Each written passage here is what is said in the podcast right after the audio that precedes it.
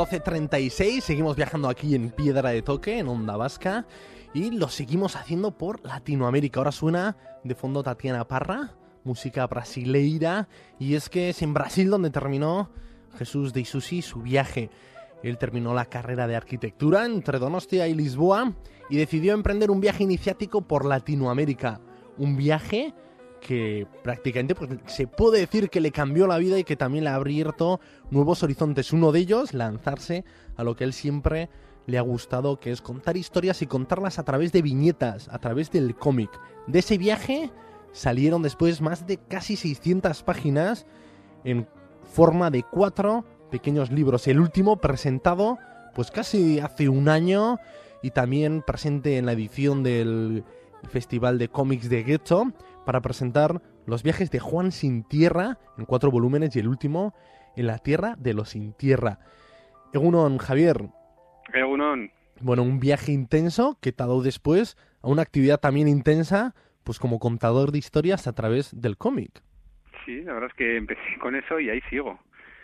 De hecho, ya hemos hablado, ¿no? En Piedra Toque, me acuerdo que yo preparaba un viaje y entré a una librería, encontré, pregunté, oye, quiero historias de Latinoamérica, pues a través del cómic, porque la es que el cómic eh, cada vez hay más autores, ¿no? Que retratan historias, ¿no? De Gaza y preciosas de Palestina y me apeteció una Latinoamérica y me, pues me ofrecieron una de las tuyas, yo creo que era la pipa de Marcos, me encantó y luego busqué para llamarte, te entrevisté y ahora que ya cerrabas la saga, pues yo creo que era también de justicia volver a hablar contigo pues para conocer esa historia.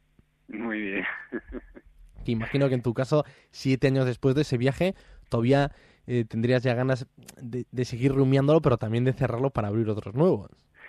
Sí, sí, la verdad es que, hombre, han sido, fue un año de viaje aquel, pero que luego al final lo he revivido durante los seis o siete años que duró la elaboración de los cómics, pues vamos, de alguna manera he estado reviviendo ese viaje y bueno, la verdad es que sí, ya cuando lo acabé ya era como, por una parte, encantado de, estar haciendo lo que estaba haciendo, pero también por otra parte, pues con ganas ya de acabar y empezar con otras historias. Pero que bueno, que realmente me siguen persiguiendo, porque ahora mismo estoy haciendo unas historias que tienen que ver con, la, con el segundo de los tomos, que sucedía en Nicaragua, en la isla de Metepe, y estoy haciendo unas historias que son en la isla de Metepe, así que, que ahí sigo. Bueno, es que, que bien sienta a veces viajar y viajar no hay más que leer tus libros con esa mirada de ir aprendiendo de cada lugar, de su historia, ¿no? De sus conflictos y no es quede para 600 páginas. Uno casi se hace un viaje así intenso, pues podría estar casi viviendo toda su vida de rumiar esas historias.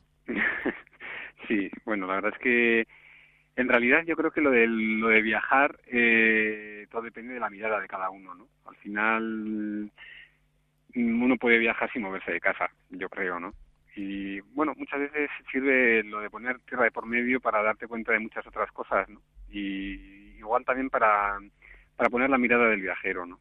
Que por lo menos en mi caso fue un poco así. El hacerme un viaje de, de, un, de un año, luego me ha servido también para, para estar ahora mismo, que bueno, pues ya llevo unos cuantos años sin viajar, eh, pero me siento en viaje, ¿no? Igual, igual. Un viaje además a veces que empieza casi cuando llegas a casa, ¿no? Y empiezas a ser consciente de lo que has vivido y de la realidad que tienes aquí. Y entonces entre los dos hace una mezcla que en tu caso ha tenido esta salida, ¿no? Juan sin tierra. La sí. historia de un amigo en busca de otro amigo. Uh -huh. Sí, además es que efectivamente el, este es un cómic que luego me ha hecho viajar mucho, la verdad. Eh, eh, gracias al, al propio cómic que he conocido pues a pues bueno, por, por ejemplo, he conocido a la, a la que es ahora mi mujer, la madre de mis hijos, ¿no? Gracias uh -huh. a este cómic. Y luego he, he, viajado también gracias a este cómic, es una cosa curiosa que unas cosas me han llevado a otras. Y que nada, ahí sigo con... y la historia núcleo por contar también a los oyentes, ¿no? Y que todavía sí. no han tenido la opción de descubrirte, eh, cuenta esto, ¿no? Dos amigos, uno que uh -huh. se marchó de viaje y el otro que va a buscarlo. Eso es, es el, se llama Los viajes de Juan sin tierra y este Juan sin tierra es el personaje que, que bueno, que, que, no, que no, no aparece, ¿no? Porque es el, al que está buscando su amigo que se llama Vasco y entonces vamos a conocer el, el viaje que hizo Juan a través del viaje que está haciendo Vasco.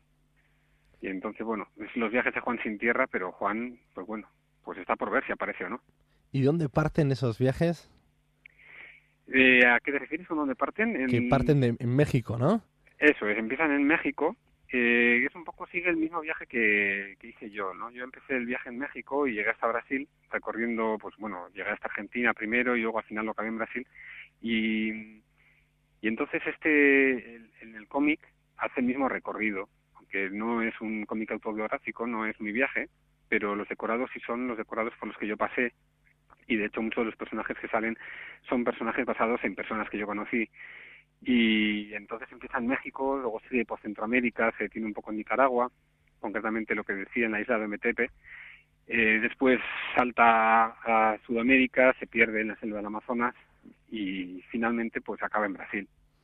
Muy bien, no, va- nos vas a desvelar qué, qué, qué sucede con, con Juan No, si lo encuentra. Vasco, ¿no? Nada. No, no, no, no. Tendremos que ir a por ese, la cuarta entrega. Yo la verdad es cierto que me tengo que poner las pilas porque me quedé en la pipa de Marcos. Y cada vez que vuelvo a entrar a la librería ahí en Bilbo digo, "Joder, a ver qué hago, tengo que comprarlos. Pero merece la pena porque la historia era muy bonita. Mm. Pues nada, la verdad es que son cuatro tomos que cada uno de ellos tiene un tono bastante diferente. El primero, pues se incidía en la pipa de Marcos, incide mucho en, en el tema de los zapatistas. Eh, es ahí una comunidad zapatista donde se desarrolla toda la historia. El segundo, pues es en, la isla de Metepe con todas las historias que rodean que rodean a esa isla y es un poco una especie de canto a la, a la magia de contar historias eh, muy mezclado con, con las historias turbulentas que, que han marcado la, la vida política y social de Latinoamérica, ¿no? En el tercer tomo pues, es la es el Amazonas y, y es donde el personaje de Vasco ya empieza mm, a conocerse un poco más. En los otros es más espectador y en el tercer tomo empieza a ser más protagonista. Y bueno, en el cuarto tomo mm, ya no, no, no, no voy a desvelar más, pero bueno, sí se puede decir que se llama En la tierra los sin tierra y efectivamente acaba pues con el movimiento Los sin tierra, ¿no? De Brasil. Muy bien, Un gran movimiento. un gran movimiento. Y que también tú tuviste ocasión de conocer en Sí, tu propio sí, viaje. Estuve, estuve un poco con ellos también. Y bueno, de alguna manera las, las sensaciones que yo fui viviendo en el viaje sí que las he querido transmitir, aunque lo, como decía, no es un cómic autobiográfico, sí que pues muchas de las sensaciones pues que sentí pues, con los zapatistas o con los sin tierra o, o con la gente que fui conociendo en el viaje, pues las he querido transmitir, ¿no? A través de una historia que es ficción, pero yo creo que sí que son cuatro tomos en los que, a pesar de que la historia sea de ficción, eh, hay un, pues mucha autenticidad, porque por eso mismo, ¿no? Porque los decorados son reales, porque los personajes son reales y porque las sensaciones que intento transmitir, pues son reales, son un poco las sensaciones que yo que yo viví durante el viaje. Y alguien que escuche y diga, y está hablando ¿no? de sensaciones, de, de paisajes, de atmósferas, de historias, a través de los cómics. Es cierto, ¿no? El cómic a veces es un estilo que nos viene más al imaginario en forma de superhéroe, pero también se está revelando cada vez más con esa fuerza expresiva de contar historias, de acercarlas y casi con un lenguaje cinematográfico de pequeñas escenas.